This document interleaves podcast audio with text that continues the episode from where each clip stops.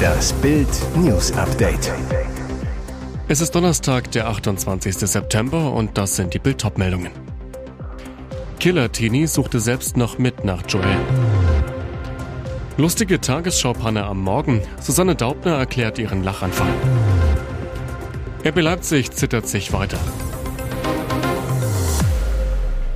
Er ist der Letzte, der Joel lebend gesehen hat. Bei der Polizei verwickelte er sich in Widersprüche. Die Ermittler sind sicher, dass Gary K. den kleinen Jungen aus Pragsdorf erstochen hat. So jung und schon so böse. Nachbarn warnten schon länger, der Teenager sei aggressiv, gehe auf andere Kinder und seinen eigenen Bruder los. Mutter und Stiefvater habe Gary K. schon mal mit einem Messer bedroht.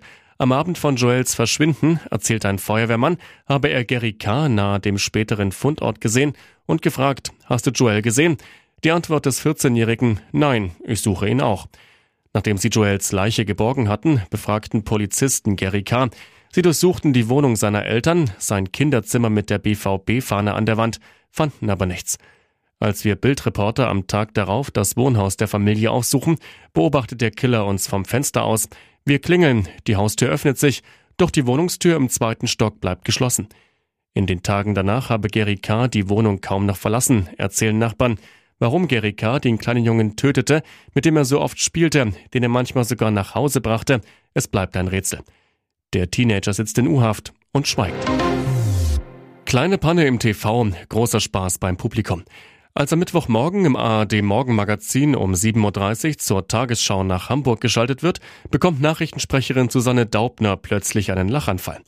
Auslöser war offenbar Moderator Sven Lorik, der sich zuvor über Rugby-Regeln gewundert hatte und Daubner dann fröhlich mit einem Guten Morgen Susanne begrüßte. Die Sprecherin, die seit 1999 zum Tagesschau-Team gehört, begann zu lachen. Zwar versuchte sie noch gewohnt souverän die Nachrichten weiterzusprechen, musste sich aber mehrfach unterbrechen. Daubner zu Bild. Es war einer Situation geschuldet, die ich gar nicht so richtig erklären kann noch vertieft in eine neue Meldung hörte ich im Hintergrund Sven Lorik und dachte, oh je, ich bin schon auf Sendung.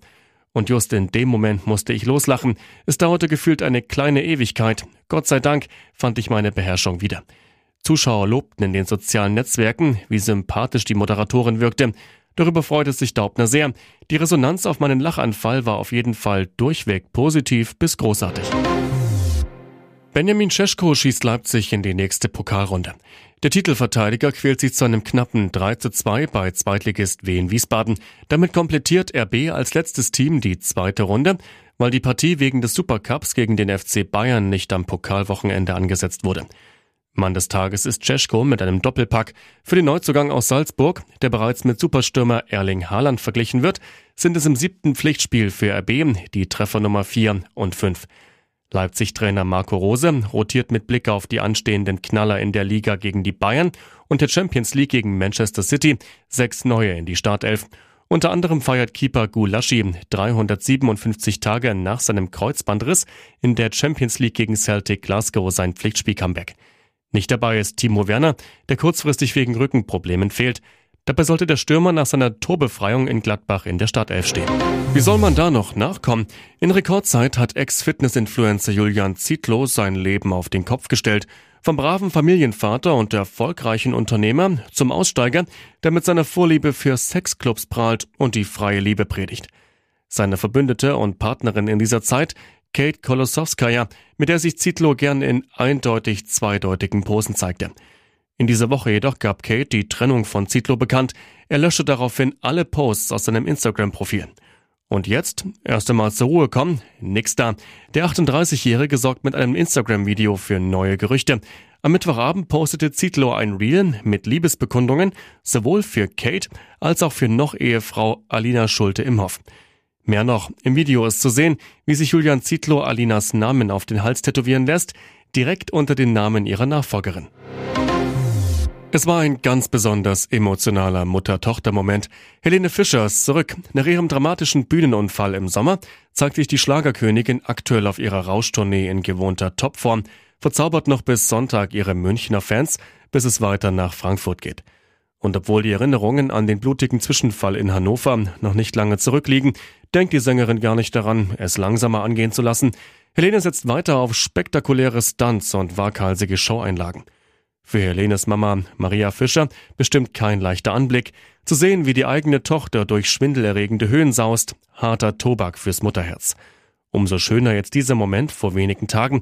Während eines Konzerts richtet Helene einige Worte an ihre geliebte Mama, die an diesem Abend zu Gast ist. Zu sehen ist die rührende Szene in einem TikTok-Video.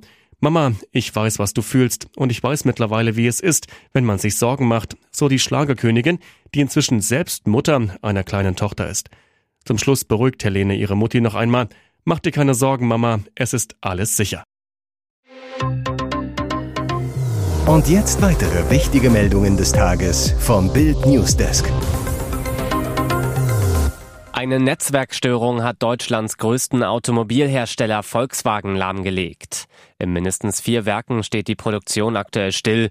Wie ein VW-Sprecher auf Bildanfrage bestätigte, traten die ersten technischen Probleme am Mittwoch gegen 12.30 Uhr auf.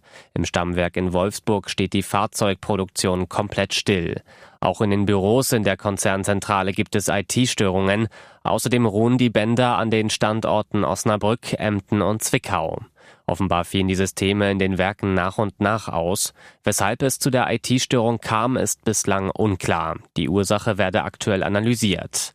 Nur so viel stehe fest, es gibt Implikationen auf fahrzeugproduzierende Werke, erklärte der VW-Sprecher.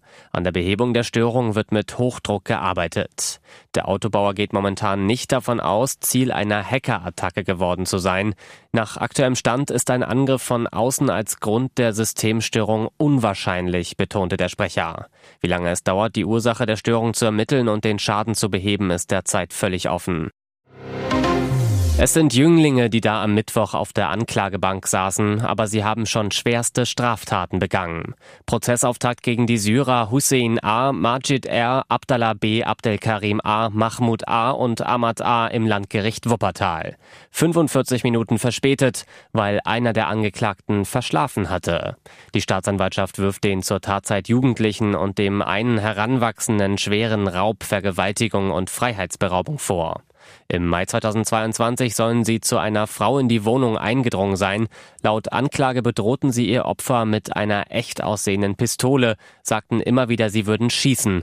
Einer der Angeklagten soll zwischendurch gefilmt haben. Sie schüchterten die Frau immer wieder mit Drohungen ein, verlangten Geld und zwangen sie, sich auszuziehen und sich ihnen zu zeigen. Nachdem die Frau kein Geld herausgegeben haben soll, soll einer der jungen Männer sie zum Oralsex gezwungen haben. Mit der Pistole bedroht kam sie der Aufforderung nach. Ohne Geld, aber mit zwei Handys der Frau soll die Bande dann geflohen sein. Die Richterin verlas auch weitere Straftaten der jungen Männer auf der Anklagebank.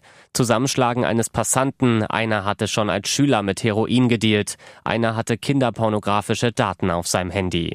Der Prozess wird fortgesetzt. Der Mann hätte mehr erreichen können. Sebastian Rudi ist einer dieser Spieler, bei denen man gerne mal diesen Reflex hat zu denken, er hätte in seiner Karriere unter Wert gespielt. Tatsächlich hat Rudi mehr gerissen, als man meint. Einmal wurde er deutscher Meister, zweimal holte er mit Bayern München den Supercup und einige erinnern sich, er war mittendrin, als Deutschland 2017 den Confed Cup gewann. Jetzt gibt Rudi sein Karriereende bekannt. Obwohl er gerade mal 33 Jahre alt ist und vermutlich noch ein bisschen dranhängen könnte. Rudi hat aber andere Pläne. Ich habe immer noch Spaß am Fußball, das werde ich nicht aufgeben. Ich bin ein bisschen auf der Suche und schaue das ein oder andere Kreisligaspiel an. Rudi verkündet sein Ende als Profi auf der Internetseite seines Ex-Clubs TSG Hoffenheim. Dort spielte der Defensiv-Allrounder von 2010 bis 2017 und ab 2019 zunächst auf Leihbasis von Schalke. Im Sommer erhielt Rudi keinen neuen Vertrag mehr, war seitdem vereinslos. Für viele überraschend holten die Bayern Rudi 2017. Seine Mitspieler dort Topstars wie Franck Ribéry, Robert Lewandowski oder auch David Alaba. Wirklich durchsetzen konnte er sich bei den Münchnern in 35 Pflichtspielen aber nicht. Sie sieht aus wie Lady Gaga, ist der Star der Hamburger Reeperbahn und will endlich dafür sorgen, dass Deutschland sich beim Eurovision Song Contest nicht die nächste Blamage abholt. Jetzt geht die Hamburgerin Bella Donna ran. Sie ist der heißeste Hingucker auf der weltberühmten Reeperbahn, betreibt dort einen extravaganten Friseursalon und steht immer wieder als Burlesque-Star auf verschiedensten Bühnen. Inzwischen Tüll und Tränen war sie auch bereits im TV zu bewundern. Sie zu Bild. Ich möchte für Deutschland Deutschland am Eurovision Song Contest im kommenden Jahr teilnehmen. Ich habe alles, was dazugehört, den perfekten Song, fantastische Bühnenlooks, ein besonderes Aussehen, eine gute Stimme, ein großartiges, fleißiges Team und wahnsinnig viel Spaß an der Sache und ganz viel Glam. Ich versuche das. Sie will jetzt ein Musikvideo ihres Songs Rabbit Hole einreichen, eine Mischung aus Pop und Rock. Ein Problem gibt es aber noch. Der schönen Belle fehlt noch das nötige Kleingeld. Deshalb sammelt sie jetzt über eine Crowdfunding-Aktion Geld für das Bewerbungsvideo. 6000 Euro werden für die Produktionskosten benötigt.